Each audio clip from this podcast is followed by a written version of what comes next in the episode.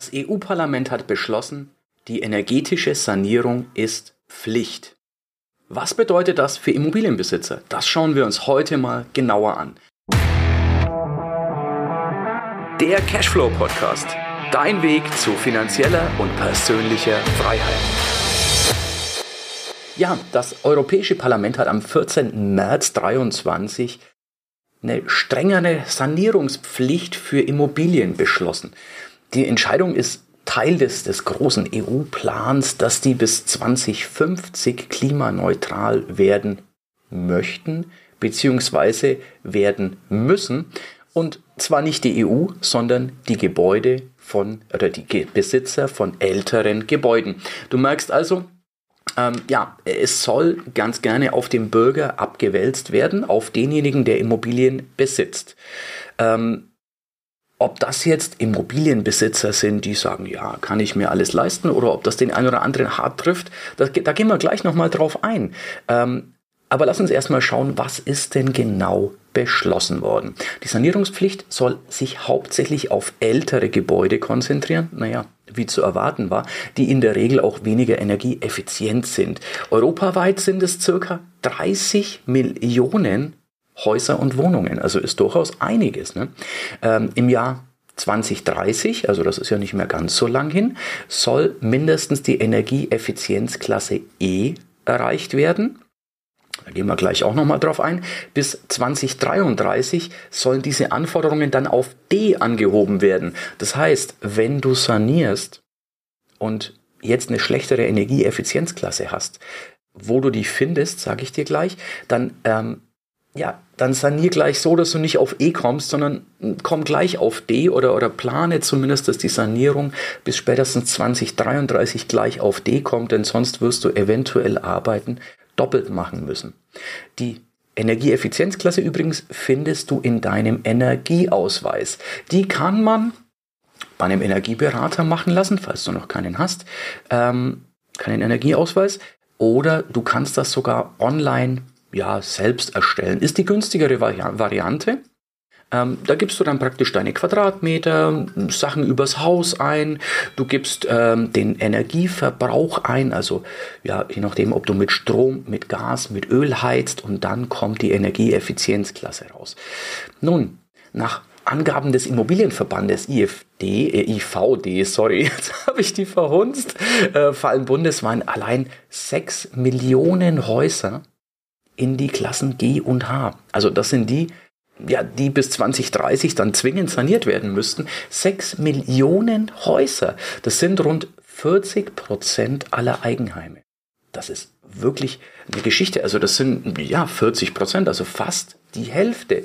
Und durchaus, hm, ja, ist das nicht so, dass alle Politiker da einer Meinung sind, sondern, zum Beispiel die Bundesbauministerin, die Frau Geiwitz, äh, aber auch der Bundesjustizminister, der Marco Buschmann, die sprechen sich deutlich gegen die Pläne der EU aus, nämlich durch diese Sanierungspflicht werden hohe Haus- und ja, Hauskosten auf die Wohnungseigentümer und Hauseigentümer zukommen, denn es ist auch zusätzlich ein schwer recht zu fertigender Eingriff ins Eigentumsrecht, sagen die da. Stimmt auch, ne? Dass man dir vorschreibt, du musst mit deinem Eigentum etwas tun. Ich bin ja grundsätzlich der Meinung, es gibt ja Sinn, dass wir alle irgendwo energieeffizienter werden, dass wir die Umwelt ein bisschen weniger belasten.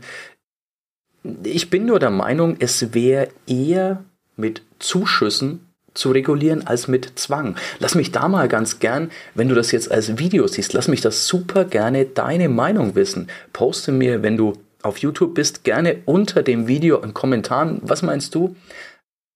Ist es besser oder ist es notwendig, dass wir so diesen Zwang haben mit Zwangsgeldern und allem? Oder ist es nicht besser, dass man einfach Zuschüsse kriegt von der KfW, günstige Darlehen oder Zuschüsse für Förderung, dass, dass man es auf diese Art erreicht. Es ist ja auch einfach so, dass gerade eben, wenn du mehr Heizöl, mehr Gas oder mehr Strom zum Heizen brauchst, es kostet ja einfach auch eine Menge Geld gerade. Also es ist ja nicht so, dass wir nicht sowieso schon als Immobilienbesitzer ja ein ursprüngliches Interesse dran hätten, energieeffizient zu werden. Denn klar, zum Fenster rausheizen ist ein teurer Luxus, den sich heutzutage kaum einer mehr leisten kann. Naja, lass uns mal weiterschauen. Die Umsetzung der neuen Vorschriften. Na, das wird einige Zeit in Anspruch nehmen, denn da die Mitgliedstaaten der EU das natürlich alle genehmigen müssen. Die EU plant bis 2024 da konkrete Vorschläge zu machen, wie so eine Umsetzung aussehen könnte. Also noch ist nichts Genaues bekannt. Viele Details sind bisher einfach noch nicht geklärt. Auf die ja, den einzelnen Ländern wird dann noch Gestaltungsspielraum eingeräumt, aber wenn ich jetzt mal überlege, wir Deutschen sind jetzt nicht die, die den Gestaltungsspielraum, also unsere Politik ist nicht die, die den Gestaltungsspielraum zugunsten der Bürger ausnützt, sondern ganz im Gegenteil, äh, bei uns wird wahrscheinlich wieder mit der Brechstange alles gemacht, so wie bei uns das einfach gerne passiert. Die EU hat aber auch bereits signalisiert, dass es Härtefallregelungen gibt und also wenn, wenn jemand das nicht tun kann. Aber bei Nichterfüllung sind auch Sanktionen vorgesehen. Also es soll durchaus was passieren. Das ist durchaus, ja, eine Geschichte, wo ich mir denke, hey, diese hohen Kosten, die da auf Immobilienbesitzer zukommen, das kann für viele eine absolute finanzielle Herausforderung sein. Denn man sagt ja klar, wenn du dein Gebäude aufwertest, dann steigt es im Wert. Gut und schön. Das steigt aber nur, das, das im Wert steigen bringt dir ja nur dann was, wenn du das Gebäude verkaufst. Wenn du es behältst als Immobilienbesitzer, dann hilft dir diese Wertsteigerung erstmal gar nichts, denn du hast sie nirgends auf dem Konto. Das, was du allerdings investierst, das geht sehr wohl von deinem Konto weg. Und ja, ich glaube, das ist durchaus nicht ganz so einfach, dass man sagt, naja, Immobilienbesitzer sind ja auch reiche Menschen, sind viele nicht, denn gerade in den vergangenen Jahren, wo Finanzierung so günstig war, haben viele einfach spitz auf Knopf finanziert, wie man so schön sagt, also haben komplett alles finanziert und zwar so, dass sie mit der, mit der Belastung auch an der Grenze sind. Das wiederum kann dann durchaus problematisch werden, wenn jetzt durch die Sanierung zusätzliche Schulden dazukommen, die jetzt auch nicht mehr so günstig sind, weil der Zinssatz ja gestiegen ist in den letzten Monaten, beziehungsweise ja, mittlerweile seit über einem Jahr steigen die Zinsen ja und sind mittlerweile auf einem Niveau, dass es durchaus wehtun kann. Wenn dann noch die Finanzierung ausläuft von der Immobilie und da auch teurer finanziert werden muss, dann glaube ich, können da viele Immobilienbesitzer in Engpässe geraten. Ähm, zur Aufwertung eines Gebäudes übrigens, um eine höhere Effizienzklasse zu erreichen, ist nicht unbedingt die Dämmung der Fassade notwendig. Das ist nämlich das, was wohl auch der teuerste Faktor wäre. Ähm, oft kannst du mit Austausch der Fenster einiges erreichen. Das nächste vielleicht ein neues Dach, aber da reden wir jetzt schon echt über Kosten. Und hm, ja, die Frage ist natürlich, ähm, ob notwendig ist, dass du die komplette Fassade dämmst. Ist ja auch eine umstrittene Geschichte, so ein Haus komplett einzupacken. Klar, die Energie bleibt drin, aber ähm, man hat auch mit Schimmelgefahren zu kämpfen. Also es hat auch immer zwei Seiten. Ähm, ja, wir sind gespannt als Immobilienbesitzer, was jetzt da an Förderprogrammen kommen wird oder ob ja, der Bund einfach sagt, ähm, nee, wir machen es mit Zwang, wir brauchen ja kein Förderprogramm, ihr müsst ja sowieso sanieren, warum sollen wir euch fördern? Da bin ich wirklich sehr gespannt. Ähm, eine interessante Sache, die noch der Fall ist, das Ganze wird auch für Mieter und Mieterinnen teurer, nämlich die Modernisierungskosten können im Gegensatz zu Instandhaltungsarbeiten können Modernisierungskosten ja auf den Mieter umgelegt werden und zwar aktuell zu 8% jedes Jahr auf die Jahresmiete oben drauf. Bitte achte aber drauf, du musst das mindestens drei Monate vorher ankündigen bei deinem Mieter, diese Maßnahmen und auch, dass das eine, äh, ja, dass das eine erwartete Mieterhöhung in der und der Summe dann kommen wird. Dann kannst du das umlegen es ist aber zu erwarten, dass der Mieterschutzbund oder die Mieterschutzbünde da auch wieder ganz schnell auf die Barrikaden gehen und ähm, Mittel und Wege suchen, dass das vielleicht nicht mehr umlegbar sein wird. Also da bin ich super gespannt, was auf uns zukommt. Es mm, ist und bleibt spannend, Immobilienbesitzer zu sein.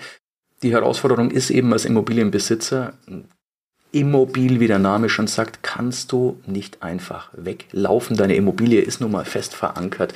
Du kannst sie nicht einfach woanders hinstellen, wo die Gesetzgebung besser ist. Ich bin aber gespannt, was deine Meinung dazu ist. Gerne in den Kommentaren, teil das gerne und teil vielleicht auch diesen Podcast, dieses Video mit anderen Immobilienbesitzern, denn ich glaube, das ist Mehrwert, das ist ähm, durchaus was, was alle gerade angeht, was für alle wichtig ist. Und wenn du weiter informiert werden möchtest, dann freue ich mich natürlich auch über ein Abo.